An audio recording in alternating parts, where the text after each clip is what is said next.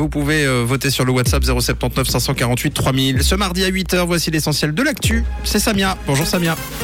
Bonjour Mathieu, bonjour à tous. À Lausanne, on passe au bain d'hiver, les violences parentales au cœur d'une campagne de publicité et le soleil au cœur de notre mardi.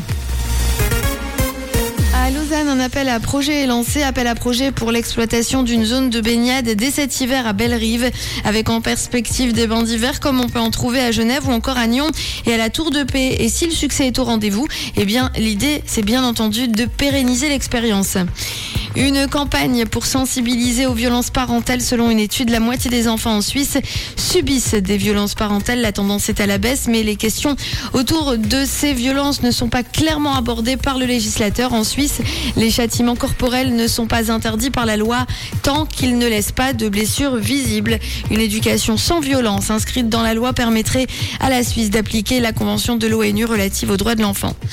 Un trafic fortement perturbé en France pour le Léman Express en de la grève de ce mardi qui touche les transports. La circulation du RER transfrontalier sera compliquée sur le territoire français. Par contre, sur le territoire suisse, les trains Léman Express circulent selon l'horaire jusqu'à Annemasse. En 2022, 5,3 milliards de smartphones vont être jetés sans être recyclés. Un problème car les minerais rares contenus dans ces pièces ne sont pas recyclés. Le cuivre des fils ou le colbat des batteries rechargeables ne sont pas récupérés pour une seconde vie alors qu'ils pourraient tout à fait l'être. L'équipe de Beyoncé est arrivée à la rescousse de la star pour démentir le nouveau clash contre la chanteuse. La dernière polémique en date concerne le stylisme sur son nouvel album Renaissance l'artiste Kero affirme que le camp de la chanteuse ne l'a tout simplement pas payé pour son travail. Des propos rapidement démentis.